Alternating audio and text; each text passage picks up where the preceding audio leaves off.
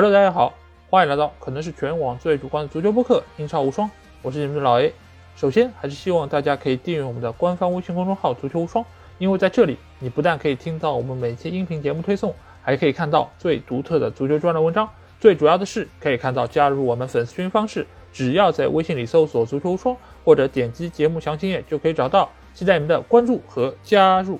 那英超联赛第二十一轮在上上周的周末进行了本轮的十场比赛啊。那之所以我们现在才给大家带来英超精华，主要是因为我在春节期间是出去度假了，所以没有空来录节目，也在这里向大家说一声抱歉啊。不过好节目嘛。会迟到，但是永远不会缺席啊！所以，我们在这个时候也会给大家带来第二十一轮的精华。尽管比赛已经是有些久远了，但是通过收听我们的节目，我相信还是可以勾起大家一些回忆啊！而且在这个中间，我也会穿插说一些这一轮足总杯的一些信息，包括东窗转会的一些传闻啊！所以这期的内容还是会非常的丰富。那这期节目，我们照例还是会通过关键词的形式来和大家盘点这十场比赛啊。这四个关键词其实也非常有意思啊，叫德比之争、保级大战、新老对决和冠军争夺。那这四个字其实代表就是这些球队在目前形势之下所处的一个位置。毕竟现在英超联赛比赛已经是过半，而且随着东窗新人的加入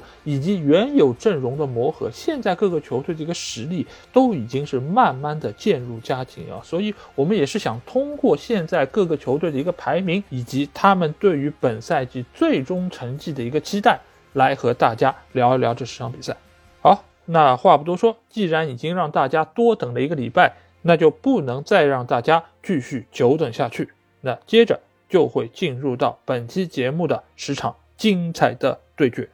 好，那第一个关键词我们来到是德比之争啊。那因为在这轮比赛中有两场比赛是我们所谓的德比啊。当然，这个德比和我们传统意义上的什么北伦敦啊、曼市啊、莫西塞德啊，并不是特别一样啊，而是两场在这轮比赛中比较特别的德比。那第一场比赛，我们来到就是伦敦碗球场，在这里，西汉姆联队将主场迎战的是埃弗顿队。这场比赛被我称为什么？被我称为叫下课德比，因为莫耶斯和兰帕德这两个教练现在的帅位可以说都是岌岌可危。在这轮比赛开打之前，西汉姆联队已经是滑入到了降级区之内啊！这对于一个我们所熟悉的铁锤帮来说，真的是难以想象，因为在过去的几个赛季里面，他们都是。欧战区的常客，甚至于在有些时候都有可能进入到欧冠区，这样的一个球队，这个赛季到底发生什么，会下滑到这样的一个阶段？当然，兰帕德所带队的埃弗顿队也好不到哪去。这场比赛真的是谁输球就有可能下课，因为这期节目我们录的比较晚嘛，所以在现在这个当刻，我们已经知道兰帕德因为这场比赛零比二告负之后，已经被俱乐部解职。那目前的这样一个情况，我觉得对于阿弗顿队来说，真的是处在一个最艰难的时刻。尽管阿弗顿队在过去几个赛季，其实球队是花了不少钱，买了不少有威胁的这些球员，而且球队在场面上，说实话，打的并不是太糟糕。当然，这场对。西汉姆联队比赛确实是有一点点糟啊，因为他们是在对手的主场，而且对手也是处在一个背水一战的阶段，所以这场比赛西汉姆联队是取得了一场完胜。但是之前无论是他们一比一逼平曼城那场比赛，还是之前输给对手那多场比赛之中，即使埃弗顿的进攻打的是有模有样的，但是兰帕德他总是解决不好攻守平衡这个问题。之前我们已经多次说到，无论是他带切尔西的时候，还是之前带埃弗顿时候，这个问题其实都很明显，就是相对来说他调教进攻是有一手的，但是在调教防守方面，他显然是没有什么经验，也没有什么心得，所以他只能不断的在那边堆砌优秀的后卫球员，但是这些球员在他的手上，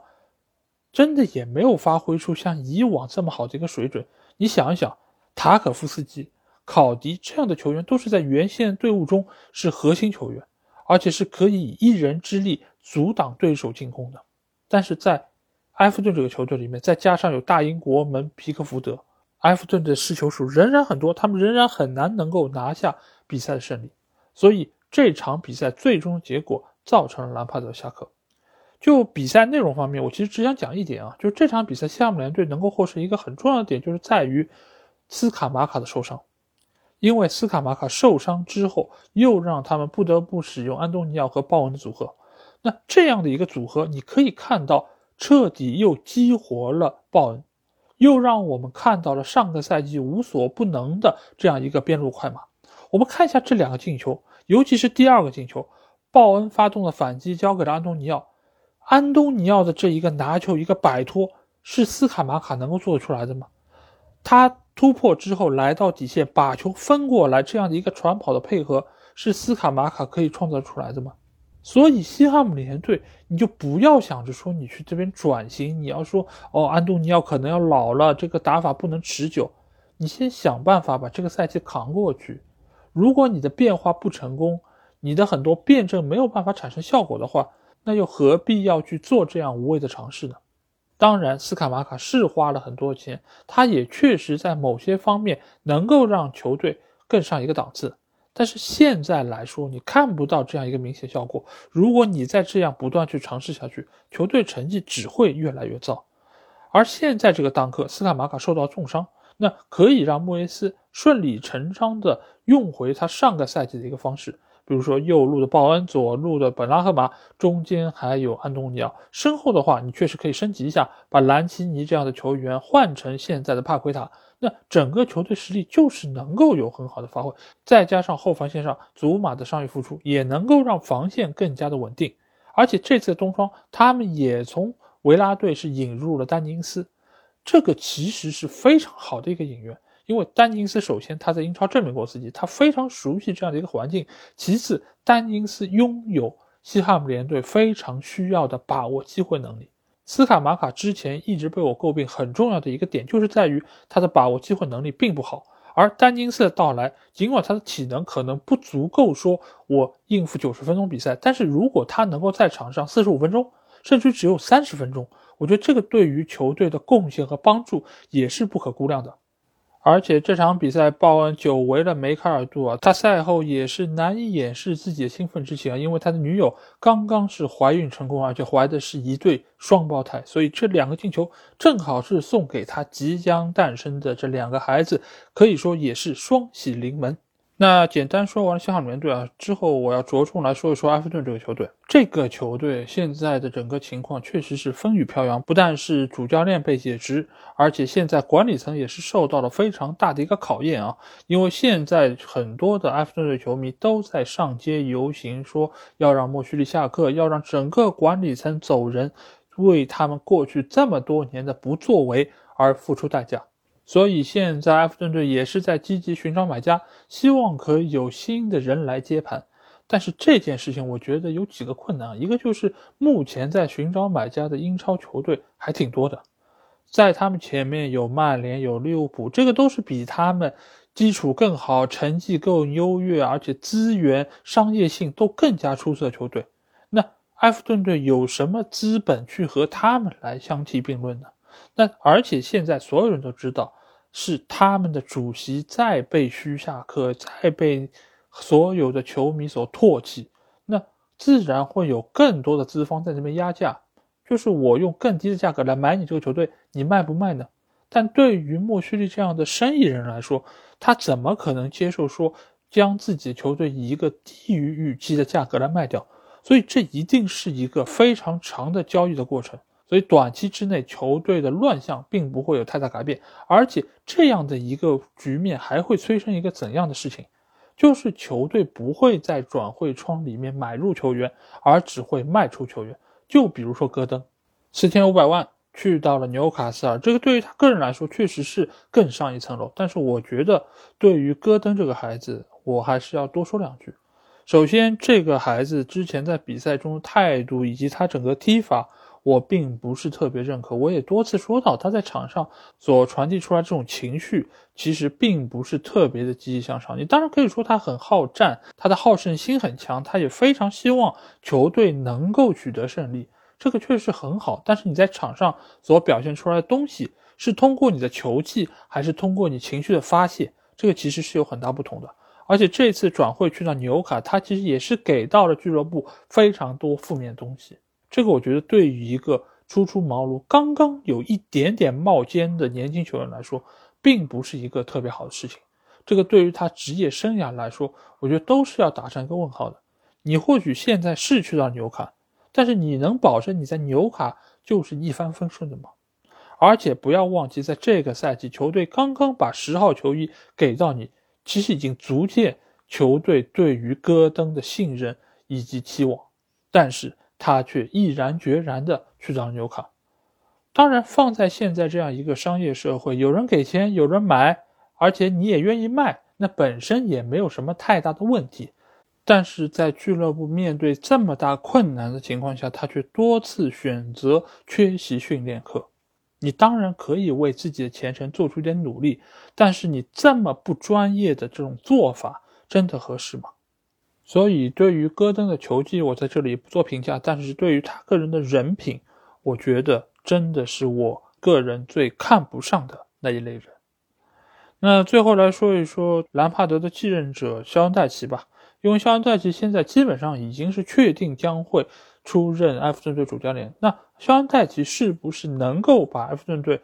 重新带回正轨？这我个人觉得也是有非常大难度啊。尽管队内塔可夫斯基、麦克尼尔曾经也都是伯恩利的老臣，他对于这些球员的使用也是有自己的心得，但是现在这个埃弗顿队和伯恩利队来比，其实。甚至于还有一些明显的缺陷，一个就是我刚才说到，管理层对于现在这个球队已经是处在一个听之任之的一个阶段里面，他不会再为球队有任何的引援，因为大家想，这个房子都要卖了，还有人会去重新装修一下吗？我觉得是不太会的。所以对于肖恩·戴奇来说，现在他能够得到支持，就是现在这批人，你得给我用好喽。那我们来对比一下伯恩利队和埃弗顿队现在这套阵容。之前，肖恩·戴奇用的比较顺手的一套打法，就是前面有个高中锋在那边能够作为支点，而且能够给到身边的几个边锋球员有更好的终结的一个机会。但是现在的埃弗顿队，我们发现他的中锋有人吗？有的，卡尔维特·卢因嘛。但是卢因在现在这个队内，你会发现他的终结能力有很大问题。而且他的头球高点也不如他巅峰的时候那么的出色，再加上肖恩·泰奇本来就不是一个调教进攻非常出色的主教练，他和兰帕德说真的真的是有一点点互补的关系。肖恩·泰奇是非常擅长调教防守，而兰帕德是比较擅长调教进攻，所以埃弗顿队到了肖恩·戴奇手上，很有可能变成什么？防守固若金汤，但是在进攻方面呢，迟迟打不开局面。球队很有可能从一个极端走到另外一个极端，而且我一直说，肖恩·戴奇其实现在他打法已经非常落后于主流的英超的打法了。那这样一个教练来到埃弗顿队，真的是一个好消息吗？更何况一月份的冬窗马上就要关闭了，如果俱乐部队真的如我所说没有办法给他更多引援的话，那肖恩·戴奇的看菜下饭的能力又能够到达怎样的一个水准呢？我个人对于这几方面其实都是持一个相对比较悲观的态度，所以现在的埃弗顿队，我觉得你解雇兰帕德或许没有太大的问题，但是你让肖恩·戴奇来接任，我对此并不是特别的看好。好，那第二场德比之争啊，我们来到的是在农历大年夜进行这场关键的比赛啊，很多人称之为叫什么叫答辩德比，是吧？那这个说的什么意思，我就不解释了。但是这场比赛，说实话，我个人觉得有一点点枯燥吧。毕竟这两个球队的名气都挺大的，而且队内也有非常多出色的球星在那边。但这场比赛的内容相对来说有一点点乏善可陈啊，而且是在我们大年夜的黄金时段和我们的春晚来抢时段的一个比赛。居然是这样的一个水准，最后也没有任何的进球，零比零互交白卷，那就是利物浦队在主场迎战切尔西这场比赛。那比赛内容，我觉得我不想多说吧，因为呃本身来说内容也不是特别多，而且值得说的点也不太多。但是总体来说，我个人觉得切尔西打得更好一点。呃，而且他们在场面的一个主动性上，而且在进攻的丰富程度上，以及球员的状态上，我觉得都要比利物浦队更好一些。呃，而且这场比赛他们花巨资引进的穆德里克也是替补上场，而且上场之后的表现也是给很多的球迷是津津乐道。他们觉得，哎，这次切尔西买了一个高级货，哎，这场比赛的表现非常出色，甚至于有可能是成为未来很多年的一个超级巨星。那我觉得在这里，我想劝他们一句啊，稍微悠着点儿。有人说你不能通过一场比赛你就来评价一个球员的好坏。那就更不能通过半场比赛，甚至半场都没有，他是五十五分钟才上场的，对吗？那其实也只有三十五分钟的比赛，就来评判一个球员好或者不好，或者好到什么程度，我觉得都是比较片面的。为什么这么说呢？因为对于一个球员，尤其是一个新来的球员，你所要面对的第一个对手，其实对于你的技术特点，对于你的打法，包括整个球队会怎么围绕你来进行战术。是毫无概念的，对不对？但是你是有概念的，因为这个球员的技术特点，主队是很清楚的，所以他知道把你放在哪一个位置。就比如说，哎，穆德里克，你是一个带球突破能力很强的球员，那我或许就会把你放在那种转身比较慢的后卫这边，那对你来说就会比较优势，或者说把你放在那个防守能力比较弱的边后卫的那边。那这场比赛，穆德里克其实就是打的左边路这边，对应的就是阿诺德啊、科纳特啊这样的球员。那对于他来说，技术特点是更加容易发挥的。反正呢，穆德里克他签了八年半嘛，他在切尔西要待的时间还长着呢。不要用一场比赛，甚至半场比赛，甚至于一个突破、两个突破，就来对于他的能力上限有多高，抱以过高的一个期待啊！我觉得还可以多看几场比赛。看一看他的水准到底怎么样，或许他还有很多的武器没有拿出来呢。当然，我们知道啊，这个东窗切尔西买的不止穆德里克一个，而是哐哐哐哐买了很多很多的球员，比如已经上过场的巴蒂亚希勒，比如刚刚从里昂买进的古斯托等等这些球员。这些球员他们在其他联赛、其他队伍的表现有目共睹，非常的出色。但是现在切尔西这个买法。真的理性吗？甚至于还有很多人说，哎，他这么买四亿多都出去了，不违反 FFP 吗？那这里和大家简单来说一说 FFP 这个东西啊，因为英超联赛其实它是有一个政策，就是球队在每年的花费不能超过一点零五亿英镑。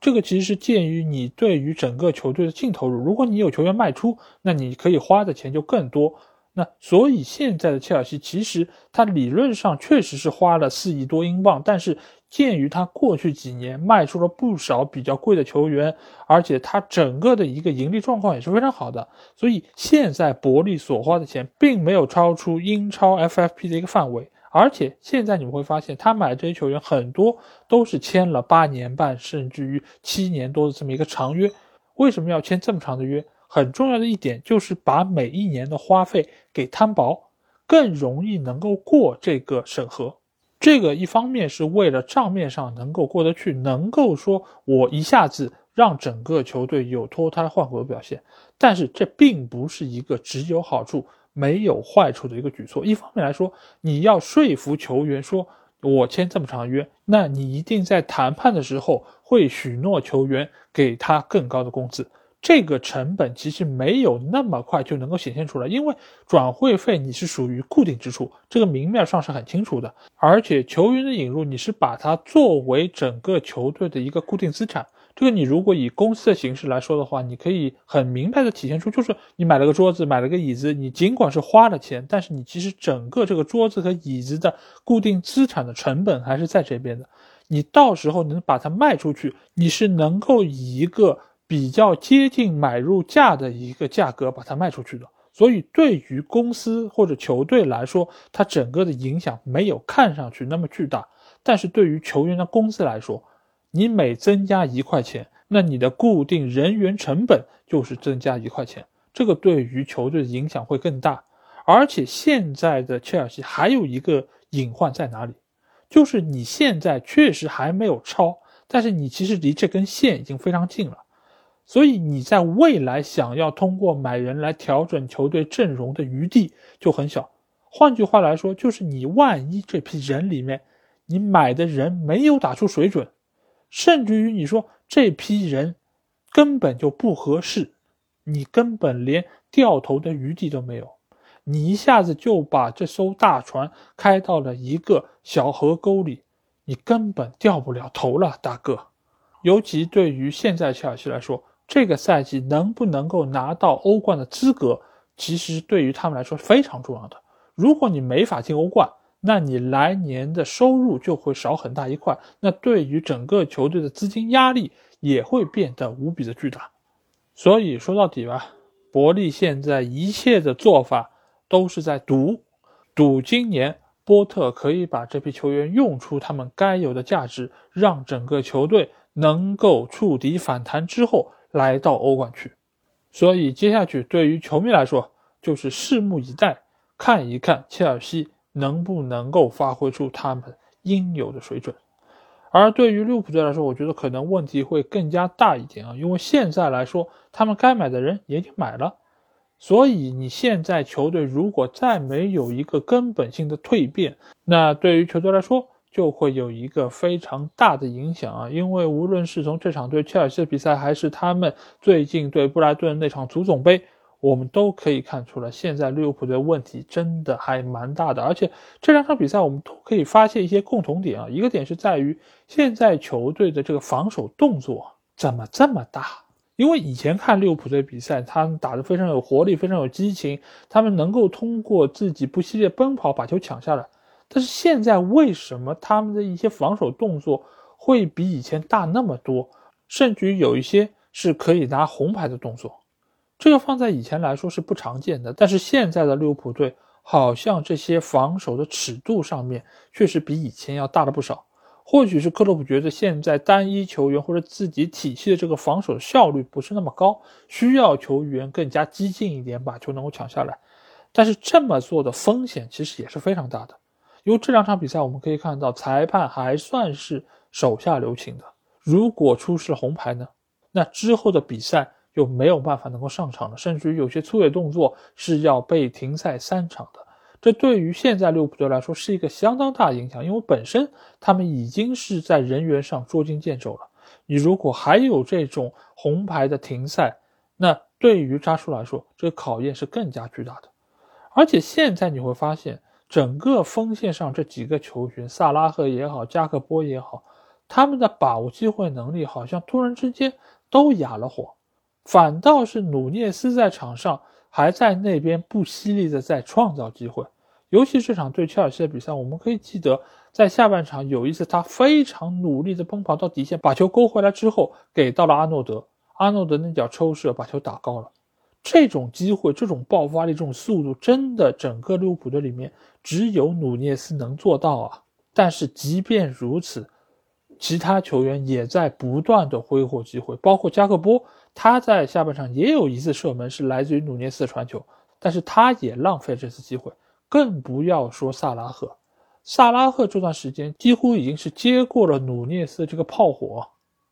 所以现在很多人已经发现努涅斯并不是利物浦队的罪魁祸首，他反而是成了利物浦队最后的一块遮羞布，因为利物浦现在好像没有一个球员可以说我有十足的把握。把球能够打进对方球门，即便创造出了机会，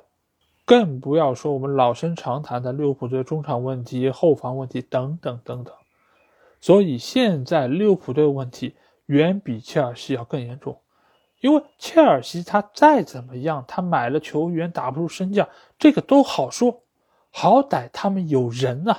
而且这些人都是被很多的球探、总监评估过的，是有潜力的年轻球员。你即便不是每一个都能打出来，但是你好歹有一个成才概率吧？你十个能有五个、四个、两个都可以，好歹能够有成才的，你就是对于球队有一个影响，有一个改变。但现在的利物浦队呢？你把自己的米袋子打开看看。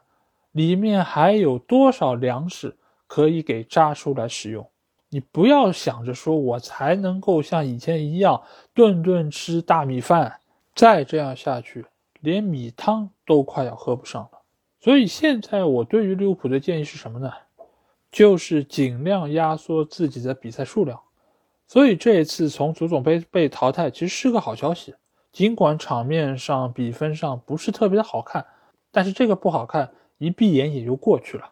你最起码这个杯赛，你不用再去花太多的精力，你不用再担心说球员会受伤、体能会不足。现在的利物浦真的没有太多余粮了，所以应该把有限的精力集中放到一个篮子里，那就是联赛之中。因为你只有在联赛里面取得更好的成绩，你在来年的收入才能够有所保证，才能够有更大的概率说。我买到一些球员来补充自己的阵容，即使这个赛季的成绩再糟糕，没有办法进入前四，那你最起码你如果能打个欧联，也算是对于现在财政的一个补充。所以，相比于切尔西球迷的拭目以待来说，我觉得利物浦队的球迷更大程度上要做好打持久战的一个心理准备。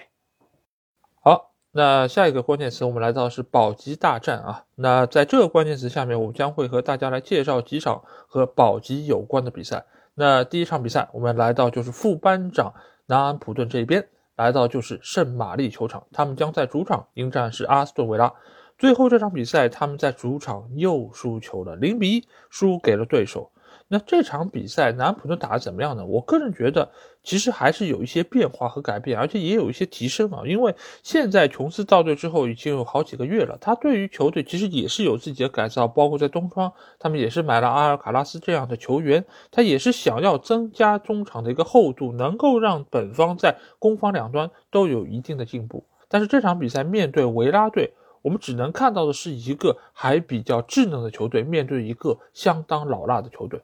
因为我们知道，埃梅里来到维拉之后，整个球队就有了一个蜕变。因为本身维拉队的板凳实力它是不差的，所以埃梅里到队之后，他要做的只有一件事情，就是把整个关系给理顺。而且我一直说，埃梅里是一个下限非常高的教练。就是他来到球队之后，这个球队你就不要指望他有那种非常失常的表现，他的表现一直都是能够稳定在一个水平线上，甚至于有些比赛他能够打出超过他应有水准的那些技战术。所以现在的维拉队其实已经是一个中游球队，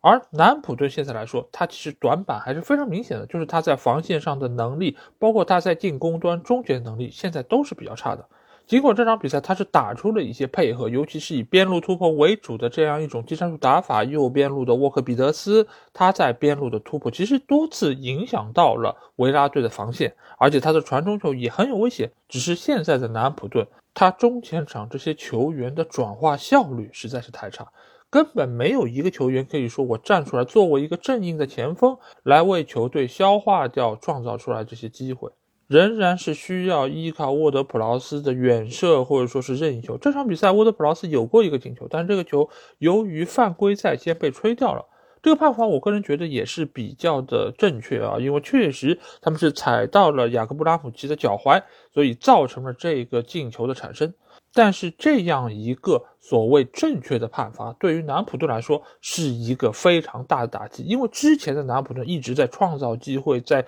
对对方的球门进行威胁，整个的士气是在往上走的。但是在那一刻，进球已经产生，他们都已经在开始庆祝了，但是却被裁判吹掉了。这个对于他们信心上的打击其实非常巨大的。而在这个时候，埃梅里他做出了他的反应。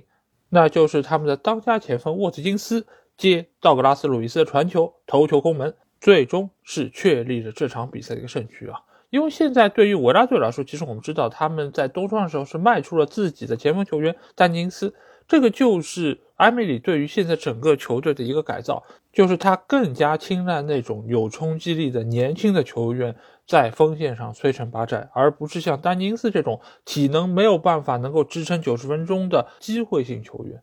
所以现在其实埃梅里对于球队的改造可以说是非常非常的有针对性，而且他们也买入了年轻的锋线球员来加强自己的进攻线。而且这场比赛值得一提的是，为什么维拉队能够从客场拿到三分？很重要的一点就是他们的门将大马丁。尽管大家知道我对于大马丁的评价其实是非常差，但是这个评价主要是来源于球场外，他在球场内的表现我一直是非常肯定的。而且现在埃梅里对于大马丁的改造是这场比赛获胜一个非常关键点，因为我们可以看一下这场比赛他有几次非常关键的门前扑救，力保球门不失。另外一方面是什么？就是现在埃梅里对于大马丁的要求是，你需要更多的控球。你需要作为一个出球点来帮助到球队。现在大马丁在禁区内的拿球和禁区外的拿球都要比原先多了最起码百分之五十，这个是埃梅里对于他一个很有针对性的部署，那就是大马丁不能仅仅作为一个传统意义上门将，而要作为后场一个非常关键的出球点，参与到进攻之中，包括他给到边路球员的传球，包括他的长传球。都是本队进攻非常重要的一个手段，再加上他原本就非常出色的门前反应，所以这场比赛维拉队能够获胜，我觉得更大程度上是依靠了他们非常稳固的防守，而且现在东窗买入的阿莱士莫雷诺也和明斯搭配的非常不错，因为以前我们知道明斯是后防线上的一个铁闸，但是他的搭档一直在换，孔萨也好，迪戈卡洛斯也好。等等，这些球员轮番的在这边和他搭配，但是都没有产生很好效果。现在莫雷诺的到来，我觉得是球队这块拼图终于找到了一个合适的位置。而对于南普顿来说，我觉得他们是有进步的，但是这个进步不足以弥补他们现在和生前球队巨大的差距。而且现在他们仍然参与在联赛杯的比赛中，他们还将在本周进行联赛杯第二回合面对纽卡的比赛。即便这场比赛他们输掉，他们被淘汰出局，这个比赛仍然是打了。对于球队的疲劳程度仍然是一个累积，更不要说有可能会出现无谓的伤病。所以现在南普顿，我觉得他们应该全身心的把比赛精力放在联赛中，而不要再去管其他任何的杯赛。但是他们在上周的足总杯又淘汰了布莱克普，进入了下一轮。我真的不太清楚琼斯在想些什么。为什么他们还要执着于这么多其他的杯赛呢？他是觉得他拿到一个杯赛的冠军，就有可能能够让他帅位保住，让球队能够留在英超吗？我觉得根本不可能啊！而且就现在南安普顿实力来说，他真的有可能去拿到冠军吗？你即便过了纽卡这一关，你决赛面对的也有可能是曼联。那你现在的这种情况之下，真的有必要去冲击这样的一个杯子吗？留在英超真的是比什么都要更重要啊！所以从目前的情况来看，我觉得这个赛季降级的三个名额，南安普顿位列其中的概率是最高的。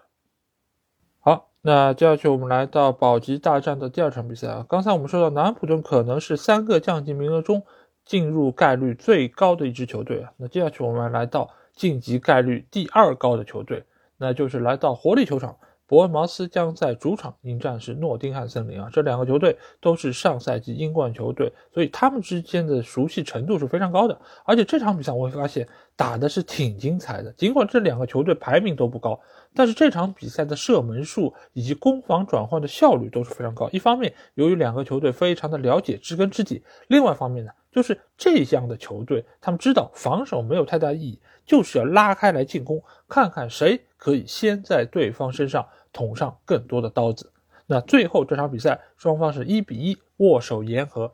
但是两个球队所展现出来东西，我个人觉得是非常不一样的。那诺丁汉森林，我们在之前节目中已经给大家介绍过，现在他们的进攻套路主要是以前场的约翰逊加上中锋球员阿沃尼，但是阿沃尼这场比赛没有上场，他们派上的是东窗新引入的前纽卡球员克里斯伍德，克里斯伍德的中锋能力毋庸置疑。就是他是过去几年英超最好的中锋球员之一，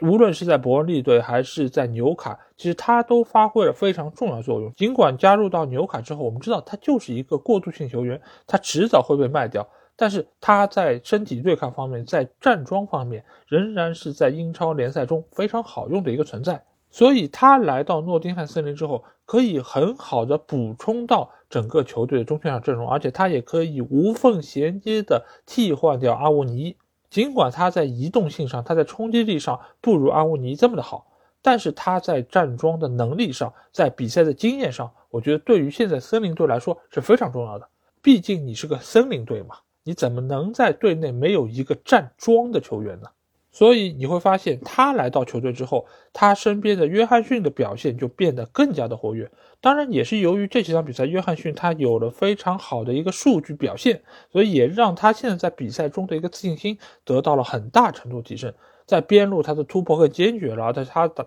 而且他的打门也更加的自信了。即便是有一些难度很高的、角度不大的射门机会，他也会非常果敢的自己来把握，而且打的质量还不差。所以现在森林队看上去他的一个情况是在慢慢的好转，再加上本身他引入这些球员，他们的能力是在的。之前成绩的不佳，很大程度上是由于他们没有很好的捏合在一起，他们的一个化学反应还没有展现出来。但是比赛已经进行到一半这个阶段了。这个球队的配合程度在慢慢提升，而且球队在断球之后的由守转攻的速率是非常快的，再加上中前场几个球员他们的跑动能力，其实也是对于球队进攻有非常大的一个支援。他们所取得那个进球就是。约翰逊在边路的快速突破之后，拿到了机会，将球扫到了中间，斯图里奇包抄破门得手。所以，尽管这场比赛森林没有在客场拿下三分，但是现在整个球队的一个势头是在慢慢向好发展的。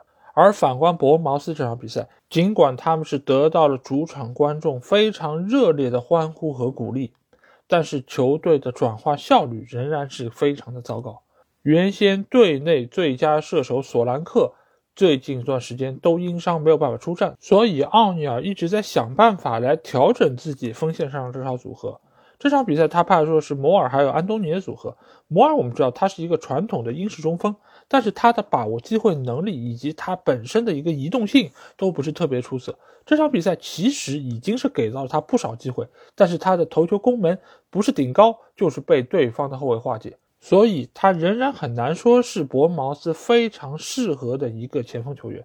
而反观安东尼，之前他是经常作为替补球员出战，但这场比赛他作为主力出场之后，他的表现相当不错的，而且他脚下有一定的拿球能力，他的射门的准心也是要比其他球员略好一些。所以这场比赛，伯恩茅斯也是依靠安东尼的进球率先破关成功，取得了比分上的领先。那个球打得非常精彩。左脚一停，右脚一射，整个动作非常连贯，而且打的角度也非常刁钻。所以这个球员，我觉得倒是在未来一段时间里面，奥尼尔可以着重培养一下的一个终结者。但是从目前的情况上来说，伯恩茅斯并没有一个质的提升，所以现在球队在攻防两端他们的输出效率其实都是比较一般的，尤其是在他们的一些客场比赛中。因为我们之前也说到过，伯恩茅斯这个主场活力球场。它是非常具有活力的，这些球迷给予他们山呼海啸一般的支持，对于客队来说是一个非常大的影响。这场比赛如果没有这些观众在，我觉得伯恩茅斯会非常轻易的就输给诺丁汉森林。但是联赛三十八场有一半都是客场的比赛，那在这些比赛之中，伯恩茅斯又能够依靠什么来拿到分数呢？尤其是现在索兰克还没有办法能够很快回到球队之中。而奥尼尔在经过了我们几个月的观察之后，我们也发现他并没有办法将球队的竞争力做出一个很有效提升。所以，除非在未来的几个月中，伯恩茅斯能够有一个质的蜕变，否则他们跟随南安普顿一起降级的概率将会变得越来越高。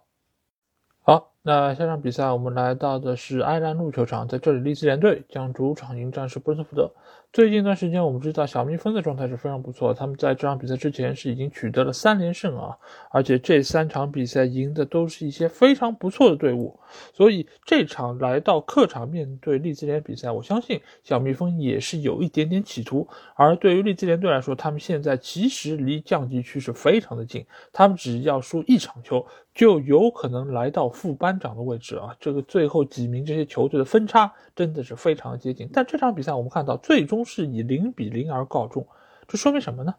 说明这场比赛打了一场非传统意义上的利兹联队比赛，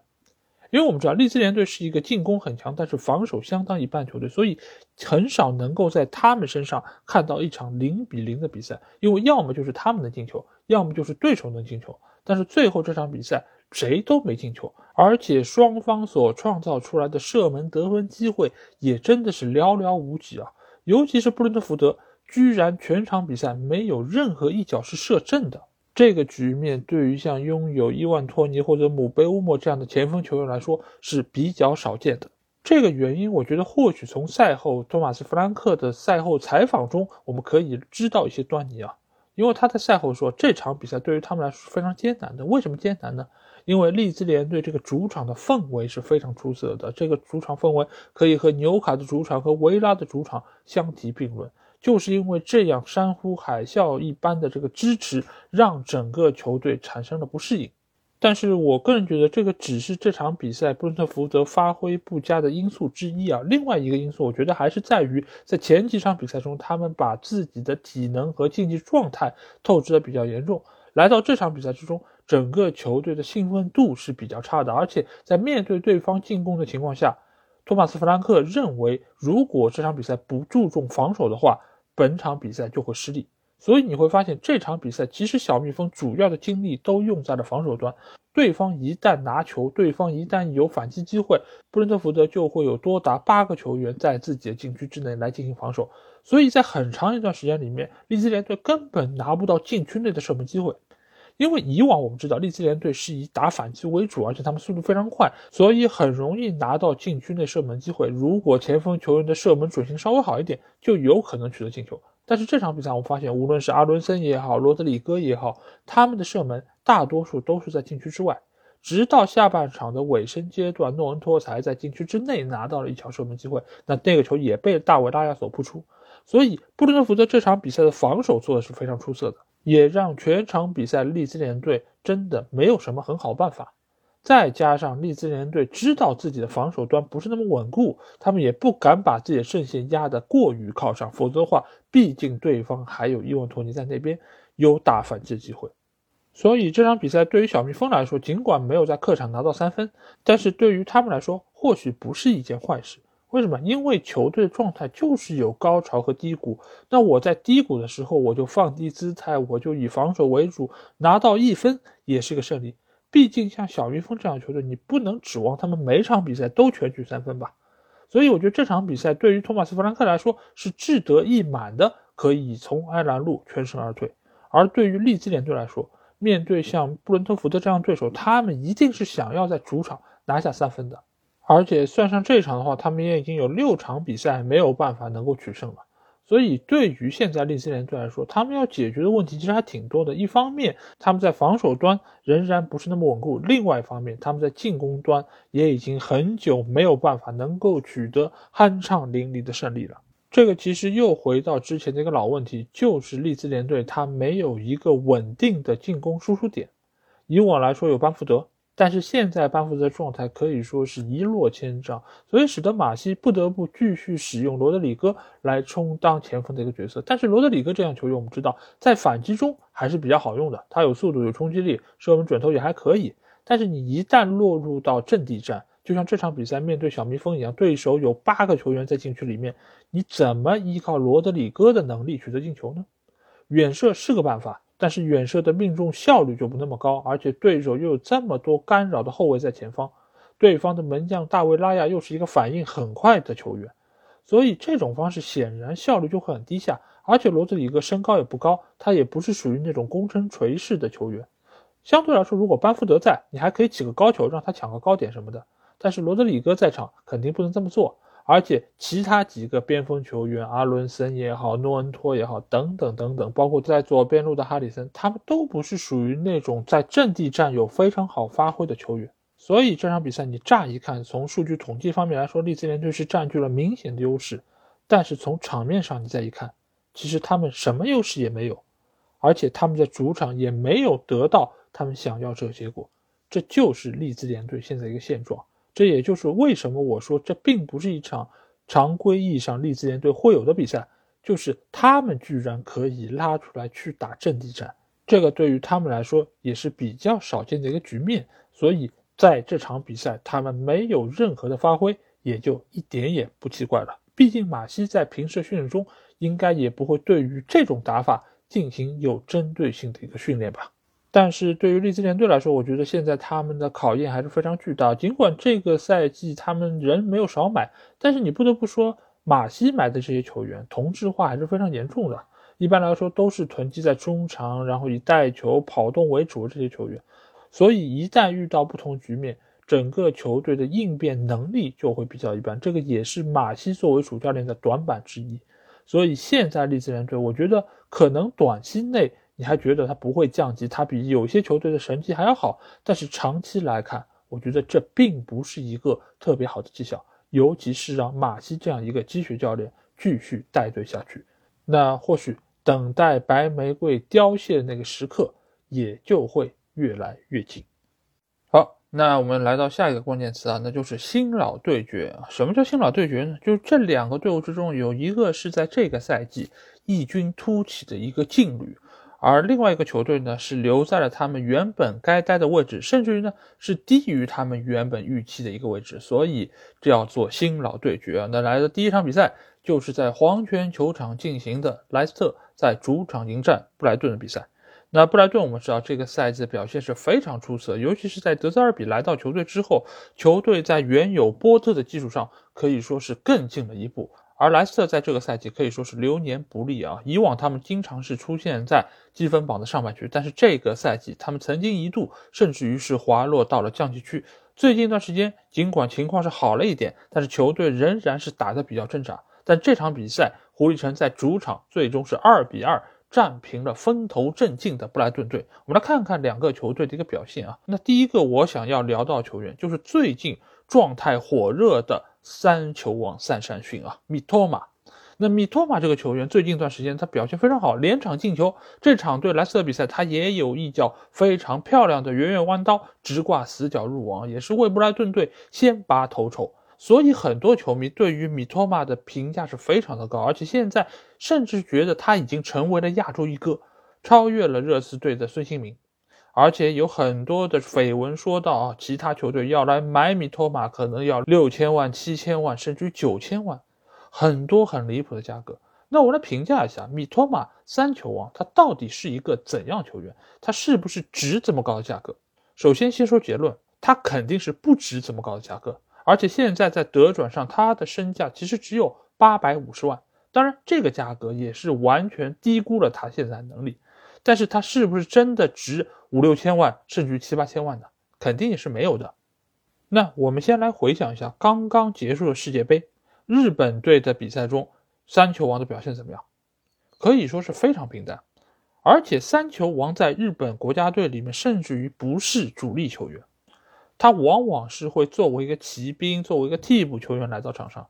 为什么？如果他的实力真的这么强，真的是有以一己之力改变局面的能力的话，他为什么会被森保一作为替补球员呢？那就是因为米托马的特点其实很鲜明，但是他的缺点也很鲜明，就是他有非常不错的动态过人能力。那说到这个，我们顺便来说一说什么叫动态过人能力，什么叫静态过人能力。那三球王这样的过人，他其实是在带球的过程之中，通过自己的变向来晃开对手防守。这样的过人方式就是动态过人，因为他这个整个人是在动的，他是随着球在动的。就比如说我们所熟悉的阿达马特劳雷，我们所熟悉的圣马克西曼，其实都是有非常强的动态过人能力。而什么叫静态过人能力？那就比如说像安东尼。尽管安东尼现在在曼联表现不是那么出色，但是他的过人是属于静态过人能力，是通过自己节奏以及重心的晃动来晃开对手防守。比如说内马尔，其实也是具有非常出色的静态过人能力，或者说像在维拉队的格里利什这种球员，这种晃动方式就是静态过人能力。那这个其实是用到了几种完全不一样的过人方式。那米托马在现在的布莱顿队，他的动态过人能力非常强。而且他现在也展现出了相当不错的内切射门能力，他的射门的准心也是非常出色。但是他个人的缺点也是很明显的，只是在布莱顿这个体系之中，他的那些缺点没有那么明显的被放大出来，因为他们中场有一个非常出色且全面的球员，那就是凯塞多。凯塞多现在也是和非常多的球队联系在一起，阿森纳队据说对他也是非常青睐，但是布莱顿队对他的估价是达到了一个亿。现在大家都说啊，动不动一个球员就一个亿一个亿，是不是真的需要这么贵？但是大家如果看一下凯塞多的数据，可以说现在他已经是整个英超联赛之中中场个人能力最强的选手。和他比肩的，比如说是曼城队的罗德里，比如说是阿森纳队的帕蒂，这些球员是一个档次的，他们具有非常强的攻防衔接能力。今天还有人在群里问啊，凯塞多强还是赖斯强？那其实我当时就给出了一个答案，就是凯塞多远比赖斯要强。那如果赖斯大家都给他冠以一个亿甚至于八九千万的身价的话，那凯塞多卖一个亿又有什么好奇怪的呢？而且从今年的数据统计上也能够看到，中场球员创造机会最多的选手，第一是罗德里，第二就是凯塞多。他在很多的数据统计方面都是要比我们所熟知的很多知名球星更加出色的。而正是因为凯塞多的存在，给到了布莱顿队的进攻线很多球员，他们只需要做好自己在进攻方面的工作就已经足够了。那另外一方面，我们可以看到现在的这个布莱顿队有非常多和曼城队相似的地方。我们在去年其实就有说到过，尽管在踢法上不完全一样，但是在人员配置上，布莱顿队和曼城队是非常相似的。一个是凯塞多和罗德里的对应，另外一个呢，就是现在他们的左边后卫埃斯图皮尼亚。埃斯图皮尼亚现在的使用方式就和上个赛季的凯塞洛是非常相似的，就是他尽管是一个左边后卫，但是他有非常强的前插助攻能力，而且他也有非常出色的往中路衔接的能力。我们能够从多场比赛中看到埃斯图皮尼亚他游走到中路来给本方的边锋球员拉开空间，同时也能够作为一个有效接应点来存在。再加上最近一段时间表现非常出色的中锋球员福格森，假如。哈里凯恩在当年转会去到了曼城，我觉得他的表现就会和现在布莱顿队福格森是一样。当然，福格森还是一个年轻小将，他没有办法做到像哈里凯恩这么全面的一个作用，但是这个用法是一样的。你可以把它看成是一个低配版的哈里凯恩，因为他的跑位、他的头球、他的终结能力都非常不错，而且他的传球和接应能力也可以看得出来是颇具潜力的。所以现在再看布莱顿的比赛啊，有很多方面真的是找得到曼城的影子，所以他们现在能有这样的成绩和效果，我觉得也是非常正常的一件事情。所以也可见德泽尔比对于整个球队的改造是非常卓有成效的。而反观莱斯特这一边啊，最近一段时间莱斯特的伤员也是慢慢复出，麦迪逊也回来了，瓦尔迪也重新回到了主力阵容之中。球队似乎在进攻方面真的是慢慢有了起色。这场比赛他们面对防守还是不错的布莱顿队，也取得两个进球。当然，这个中间也有一些偶然因素啊，比如说第一个阿尔布莱顿打进那个进球，其实就是对方后卫疑似有手触球情况，从而造成了对方防守短暂的一个短路，所以被莱斯特在几次攻门之后，终于是敲开了大门。当然，第二个失球，他们在防守端确实出现了明显漏人，被蹭到后点之后打了一个半空门。所以这场比赛，莱斯特我们看到他在进攻方面已经是恢复了他们以往八成以上的功力，但是在防守方面，他们仍然是有诸多的问题啊，这个还是要等待罗杰斯来慢慢解决。那最后来聊一聊维尔贝克那个疑似点球吧，因为这个球如果能够被判点球，而且。布莱顿队能够打进的话，那或许比赛的胜负不会到最后时刻还那么焦灼。这个球维尔贝克突入到禁区之内，其实他是非常明显的被对方的后卫球员踢到，我觉得判点球是非常正常的。但是德泽尔比因为投诉而被裁判出手黄牌。赛后他也对于这件事情是耿耿于怀，他多次强调说这是一个非常 clear clear clear 的点球，为什么裁判视而不见？而且还要给我一张黄牌呢？其实他的疑问也是我的疑问：为什么这样一个明显的点球没有判？VAR 到底是干嘛？最近一段时间英超的裁判到底在干嘛？所以最终两个球队以二比二握手言和，各取一分。那从赛后的数据统计来看，双方的预期进球其实差的也不多，所以最终以平局收场，相对来说也是一个合情合理的结果。莱斯特看得出来，他们有比较明显的上升势头，而布莱顿队现在是变得越来越成熟。如果这次东窗他们队内的球员不会进一步流失的话，我非常看好他们在今年可以取得一个非常优异的成绩。好。那下场比赛，我们来到的是两支伦敦的球队啊，那就是要来到克拉文农庄球场。富勒姆队将在主场迎战的是热刺队。富勒姆这个赛季的表现可以说是出乎了大多数人的预料，因为他们毕竟是上个赛季英冠的球队啊，他们也是作为升班马再次来到英超。在前几次他们来到英超的时候，整个成绩是可以说非常的糟糕，几乎就是一个赛季就降回到了英冠。所以也被称为是伦敦的升降机啊，但是这个赛季他们在马尔科·席尔瓦的带领之下，整个球队是展现出了非常好的一个战斗力，尤其是前锋球员米特洛维奇的进球状态也一直是非常出色。而热刺队这个赛季是进入到了孔蒂第二年，所以球队出现一定程度的起伏和动荡，也是在大家预料之中啊。而且现在孔蒂也是据称在赛季末。将会离开球队啊，俱乐部也不打算和他再次续约，这也是说明现在球队对于孔蒂的表现并不是特别满意，而且也是想要对于球队的未来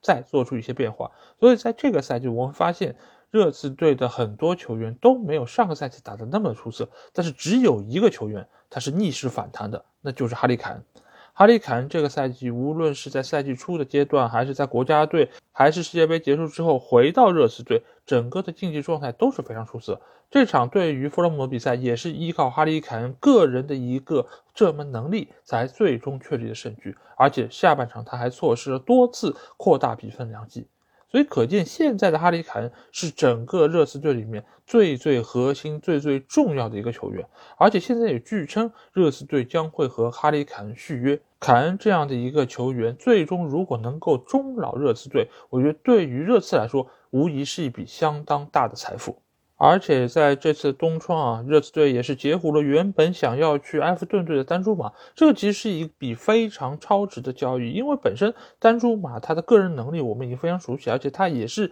经常会和很多的豪门球队联系在一起。而现在热刺队其实也是面临前锋球员集体低迷的这么一个情况，孙兴民这个赛季的状态可以说是一落千丈，库卢塞夫斯基也是经常会遭受伤病的一个困扰，而小将布兰希尔在球队之内也是鲜有出场机会，在东窗他也是被租借去到了西甲，所以现在热刺队前锋线是急需有新援来补充，而丹朱马这样一个个人能力非常强的球员，相信一定是可以给到哈里凯恩非常大的一个补充。但是目前来说，仍然有几个隐患。一个隐患是在于孔蒂已经知道自己在赛季末将不会得到续约的情况下，还能不能够全心全意的为球队付出自己的能力？这个其实是要打上一个问号，而且现在对于热刺来说，他们后防线的问题仍然没有得到解决。多赫蒂被免费送给了马竞，而斯彭斯也是租借加盟了雷恩队，所以使得现在热刺队后防线在原本实力就不强的情况下，还减少了他们轮换的一个余地啊。所以对于下半赛季的热刺来说，我觉得其实还是有很多的问题需要得到解决。更何况他们的老门将洛里现在状态仍然是非常平庸啊，时不时的就有可能出现一些比较低级失误，所以热刺队的后防线一直是让球迷提心吊胆啊。而他们下一轮对手又是非常恐怖的曼城队啊，所以对于他们来说又是一场凶多吉少比赛。那我们再来看一下弗洛姆队啊，尽管这段时间弗洛姆队已经是遭遇了两连败，但是他们所遇到对手都是比较强劲的，比如说纽卡啊，比如说热刺啊，这些球队原本的实力就在弗洛姆队之上，所以现在球队遭遇这样结果也并不是特别令人意外。而且球队的这套中前场的技战术打法，面对绝大多数的球队，其实还是相当有竞争力的。再加上米特洛维奇的把握机会能力，那这个球队基本盘还是相当不错。上半赛季弗洛姆的主要问题其实还是集中在后防线方面。我们一直说到他的防线其实并不那么稳固，很多时候也是靠莱诺的发挥在那边托底，在那边弥补。但是在这个冬窗，他们也是从阿森纳队租借了索阿雷斯。索阿雷斯这个球员，尽管他一直在阿森纳队是打不到主力位置，但是他其实是后场的一个万金油，他可以打到多个位置，中卫也可以，边卫也可以，所以其实他的到来是可以给到弗洛姆队很大的一个提升。毕竟豪门的替补放到中游球队或者中下游球队之中，他们的作用、他们的能力以及在豪门所积累这些经验，都是能够给到新球队非常多的一个帮助啊。所以弗洛姆队在这个冬窗，我觉得他们做的工作还是非常有针对性的。而且他们在联赛对手中，只要扛过下一轮对切尔西的这场比赛，之后的几个对手相对来说都还是比较好对付的。只是他们在上周的足总杯上是一比一战平了桑德兰队，所以在下周中他们还将面临一场补赛啊，所以对于球队的体能还有伤病情况，或许是一个比较不利的局面。但是无论他们在下半赛季接受怎样的一个成绩上的滑坡，我觉得这个赛季对于富勒姆来说一定是一个成功赛季，对于马克西尔瓦来说也是自己职业生涯中可以拿来大书特书的一段执教历程。好，那下场比赛我们来到是塞尔赫斯特公园球场，在这里水晶宫将主场迎战是纽卡。那这个赛季纽卡的表现大家是有目共睹，他现在是整个英超联赛里面失球最少的球队，而且他现在也是排在英超联赛第三名的位置。这个相比于以往的几个赛季来说，纽卡一直都是处在下半区。但是由于沙特财团入主以及埃迪豪的上任，所以给到了现在纽卡非常大的一个改变啊！再加上他们不断的引援一些高水平的球员来到球队，所以让这个赛季纽卡焕然一新。现在是稳稳的占据了一个前四的位置，下赛季有可能出现在欧冠的舞台之上。但是在这场对水晶宫的比赛中，面对这样一个原本和自己处在同一级别的球队，他们却没有办法全取三分，又是一场零比零结束了这场比赛。这说明了一个什么问题呢？就是现在的纽卡，尽管他的防守非常的好，他已经连续六场比赛没有丢球了，但是他的进攻非常的糟糕。最近四场比赛，他们只打进了一个进球，说明现在的这支球队，它其实还是具有非常严重的问题，尤其是在锋线方面。这场比赛，纽卡不能说打得不好，他们创造出了大量机会，乔林顿也好，阿尔米隆也好，都有很好的破门机会，但是他们没有把握住。并不是说水晶宫的防守有多么的出色，对方的门将瓜伊塔，我们也知道是一个神经刀门将，不是每一场都有很好发挥的。但是纽卡就是没有办法破门，而且这场比赛的 xG 也并不是像之前的几场比赛那么的出色，两点几个，它只有一点四一个，所以说明现在纽卡的进攻其实是遇到了一个瓶颈，就是他们在遇到这种不给他们空间突破的球队的时候，他们的进攻效率、他们的进攻转化率是比较糟糕的。这个也是我为什么在之前预测的时候，并不是那么看好纽卡的一个原因。就是现在的纽卡，他的守是明显要强于攻的，而且他的这个守，并不是说他的防守体系如何出色，他的每一个防守队员的个人防守能力有多出色，而是在于他们的门将波普有非常好的个人发挥，而且最近一段时间他的状态也非常出色。这场比赛又是他的存在。才让水晶宫马特塔的那一脚非常有威胁的射门没有办法可以转化成进球，真的是逃过一劫啊！又是靠波普才挽救了球队。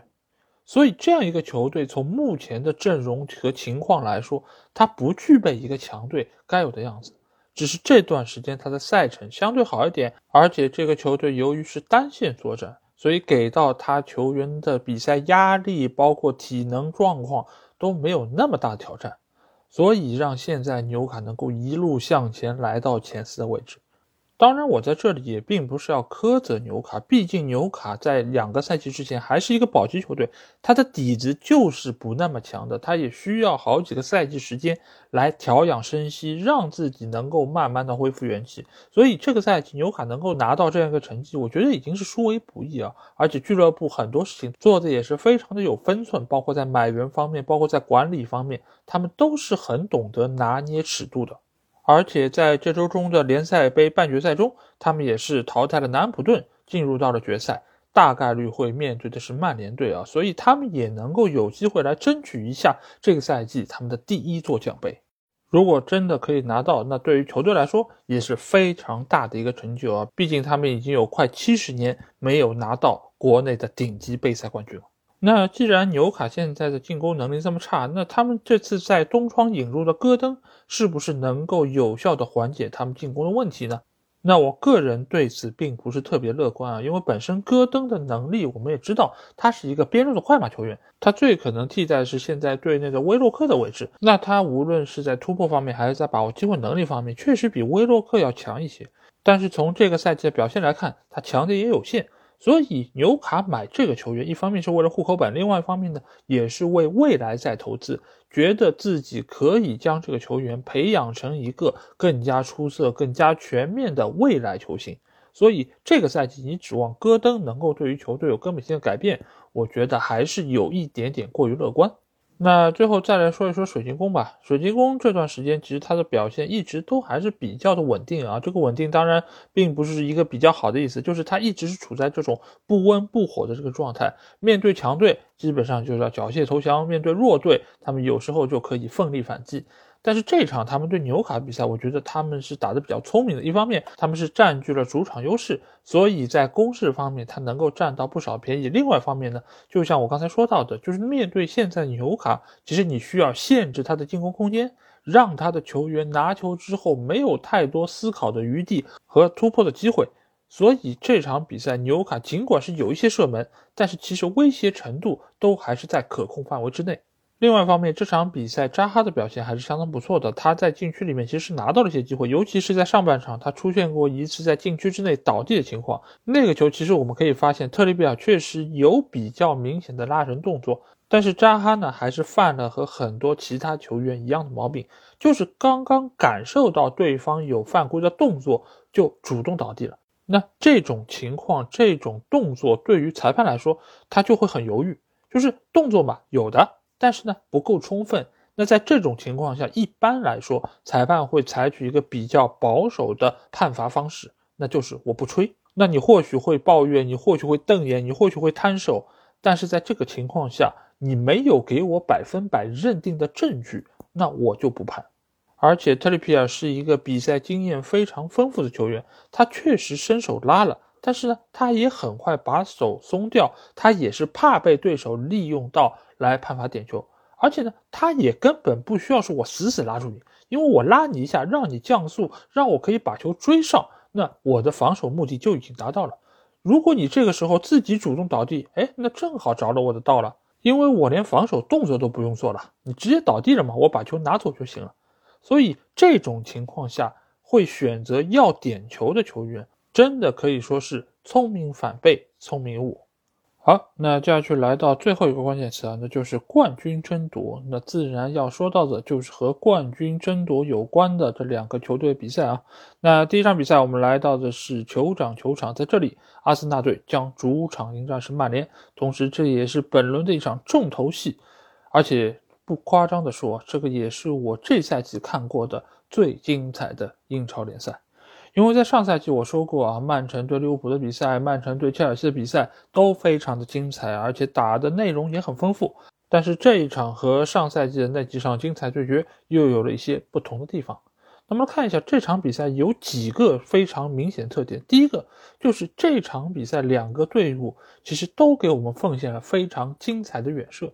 那第一个远射是来自于拉什福拉什福这个球，其实我觉得是他这个赛季优良状态的一个集中爆发。因为首先这个球的断球就来自于他，托马斯帕泰的传球被他断下之后，曼联队打了反击。在这个时候，其实阿森纳队还有机会能够封堵住拉什福德射门，但是托马斯帕蒂的抢劫又被拉什福一下子就晃过了。在晃过之后，他在极短的时间之内就调整好了步点，打出了一脚非常漂亮的抽射。这个球是擦着拉姆斯戴尔的手打进了死角。有人说这个球是帕蒂的失误才给了曼联的机会，但是我更大程度上认为这个球是拉什福个人能力的一个极好的体现。确实是帕蒂的失误给了曼联队机会，但是曼联队的这个断球其实是发生在中场这个位置，离阿森纳的球门还非常远。后续的这些动作才是缔造这个进球最为关键的地方。而反观阿森纳队打进那个远射，也就是萨卡在右边路不断横切之后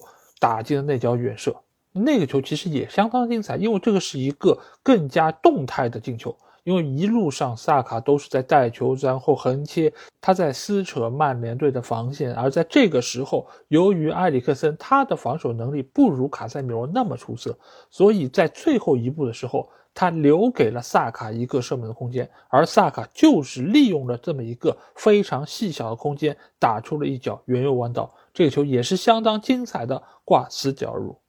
当然，说他是这赛季最精彩的比赛，并不仅仅因为他拥有精彩的进球，而是因为双方其实都打出了极高的战术素养。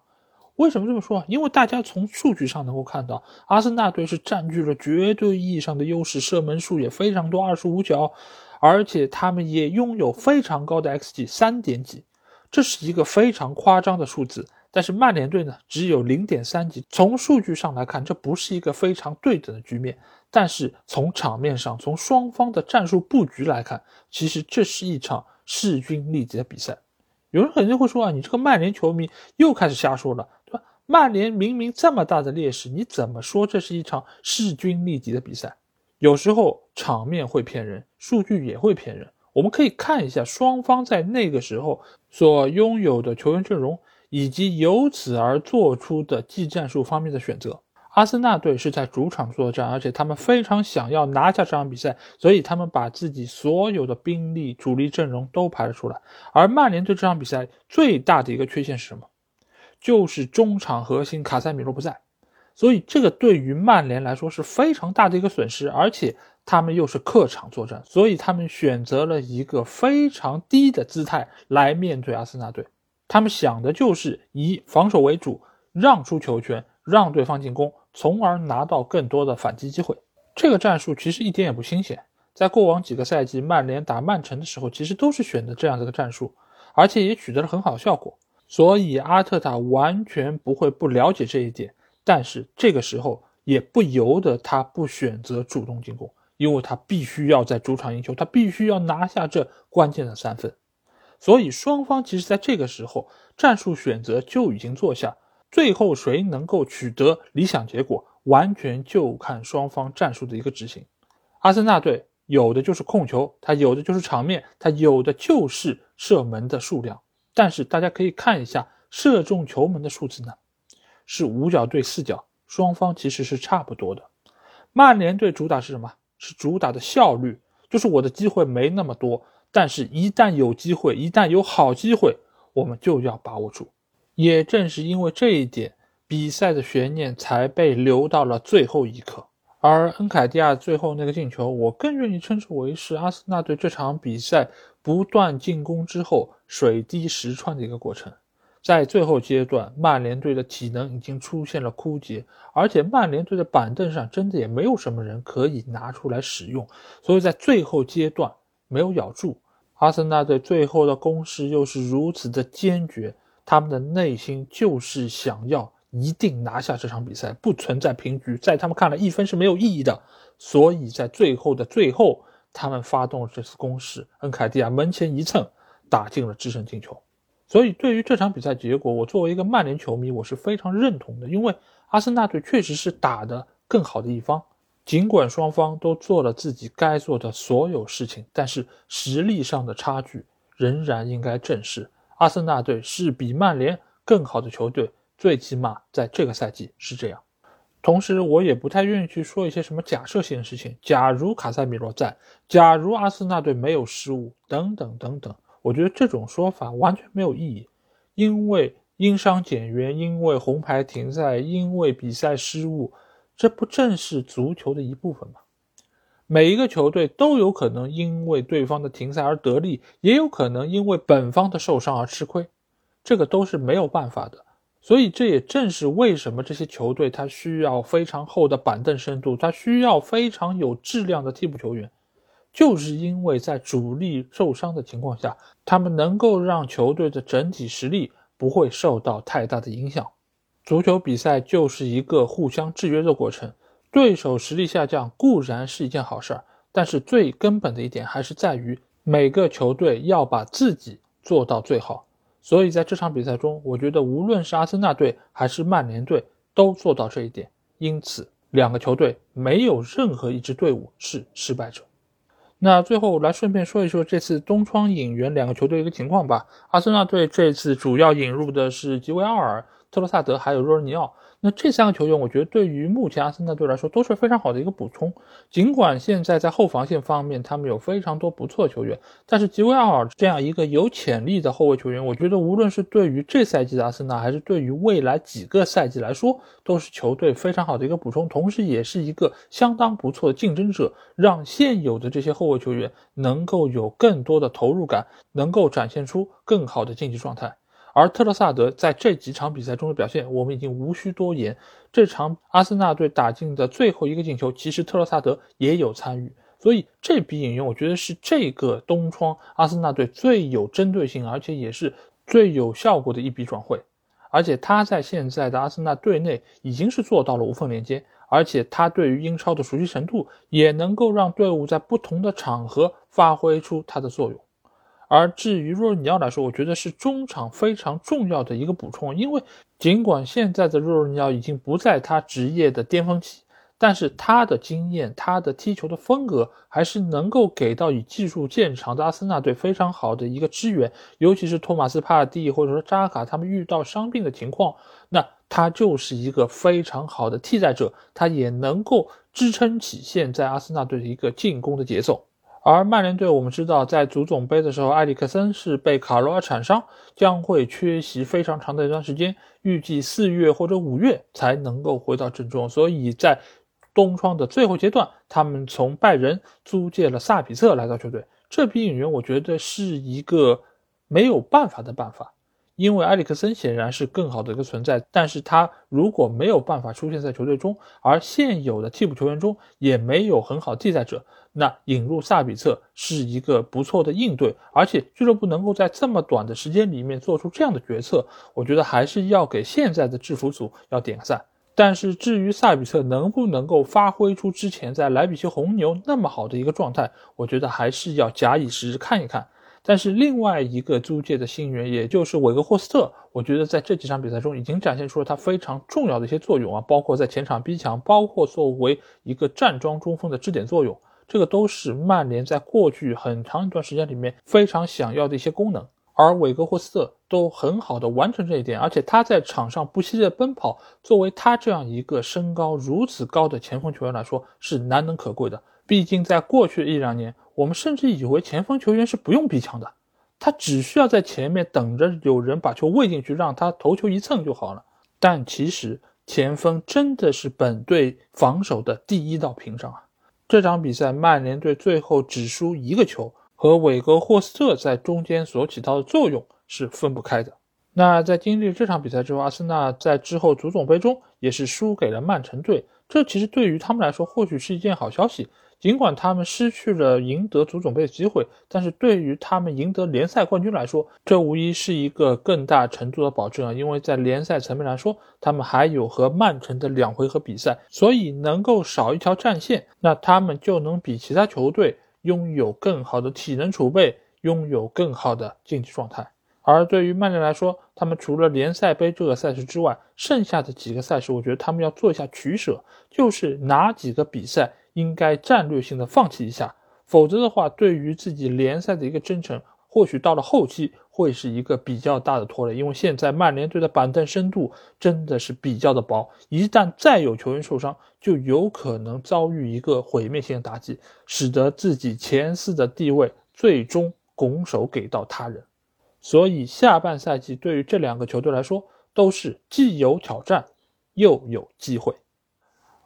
那来到冠军争夺的第二支球队啊，那肯定就是曼城队。那我们来到就是伊蒂哈德球场，在这里他们主场迎战是狼队。那最后这个比分其实也没什么好说，三比零，曼城队又赢下了一场非常曼城的比赛啊，那就是在主场兵不血刃大比分零封对手，拿下了一场胜利。那在这场比赛中，哈兰德又是上演了帽子戏法啊，他已经是打进了二十五个进球，也是超过了前四个赛季最佳射手所打进的进球数啊。那这三个进球其实也非常简单，一个头球，另外一个点球，再加上一个保姆球，那这场比赛的一个基本情况其实没什么好说的，因为双方在实力上确实是有比较明显差距啊。而且现在狼队尽管是换了帅，而且他们在东窗也是引入了一些球员，但是对于现在球队的整体实力，要和曼城相提并论，其实还是为时尚早。所以比赛内容我不想多说，但是在这里其实我想讨论一个话题，那就是凯塞洛租借离开曼城去到拜仁这件事儿。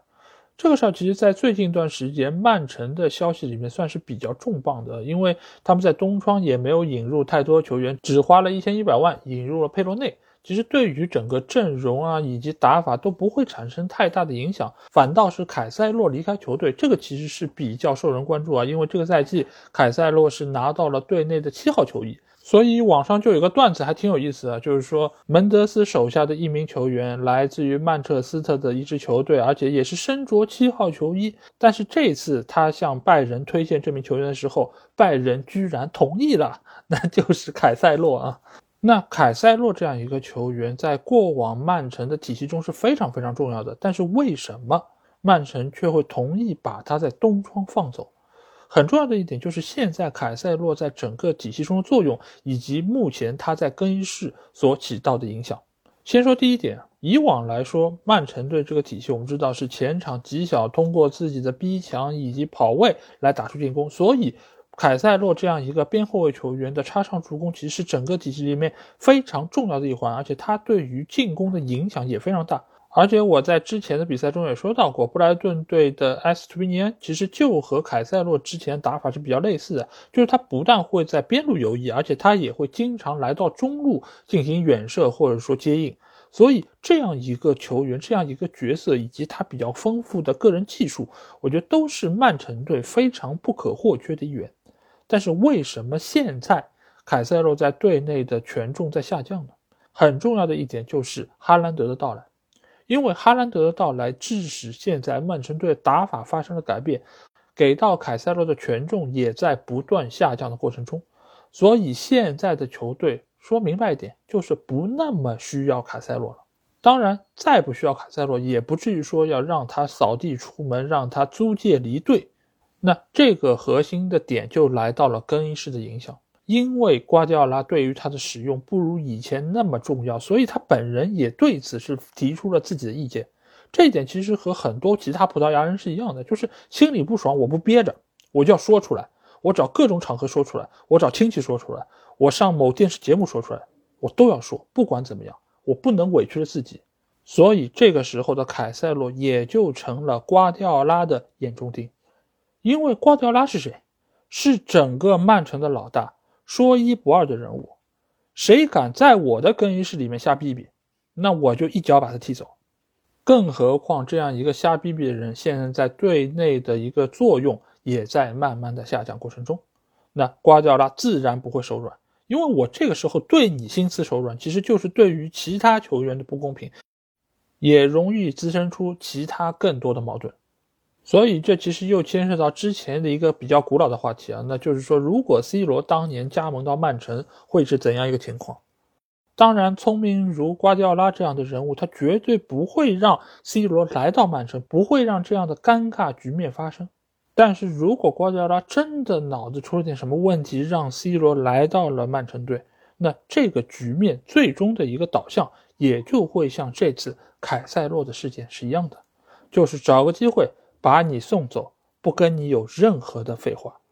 这就是曼城队和瓜迪奥拉的处世之道。也正是因为这个，才能够让瓜迪奥拉的战术在每一个球员身上得到完美的执行。那我们知道了，瓜迪奥拉是这么一个铁腕的人物。那这次把凯塞洛送走，到底对于曼城队在技战术方面有没有影响？其实还是多少有点影响的，因为凯塞洛是一个非常全面的球员，他不但能够打边后卫，他也能够打边前卫，他的个人能力、他的脚下速率都是非常出色的，所以他其实对于丰富球队的战术体系是非常重要的一个人物。更何况曼城队的板凳深度，我们一直说是不够厚的，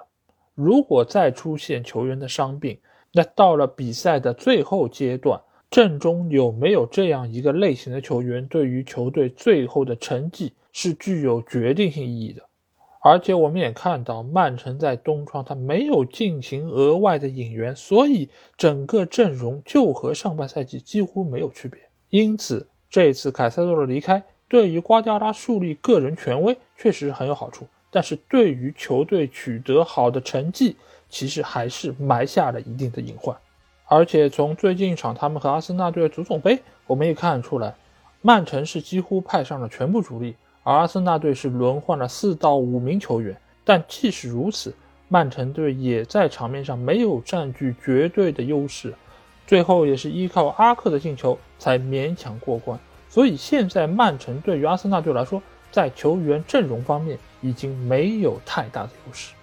而且之后对于曼城来说，他们还有欧冠、足总杯和联赛三线的比赛，所以对于瓜迪奥拉来说，他的考验才刚刚开始。而对于狼队来说，他们在这个冬窗，其实在多个位置上都进行了引援，比如说已经上过场的库尼亚、勒米纳、萨拉维亚等等这些球员，其实他们在过往的比赛历程中都有非常好的一个发挥，所以他们的到来对于狼队应该会有一个比较大的提升。毕竟不是每一个对手都是曼城，毕竟不是每一个对手的阵中都有哈兰德，所以狼队在未来的联赛征程，我还是非常看好。觉得他们可以早早的保级成功。好，那这就是这期节目所有内容啊，希望大家可以满意我们这期迟到的英超精华。那如果你听了我这期节目，有什么话想对我说，欢迎在我们的评论区留言。如果想要和我直接交流，也可以来加我们的群，只要在微信里面搜索“足球无双”就可以找到，期待您的关注和加入。那这期节目就到这儿，我们下一期的英超精华节目再见吧，大家拜拜。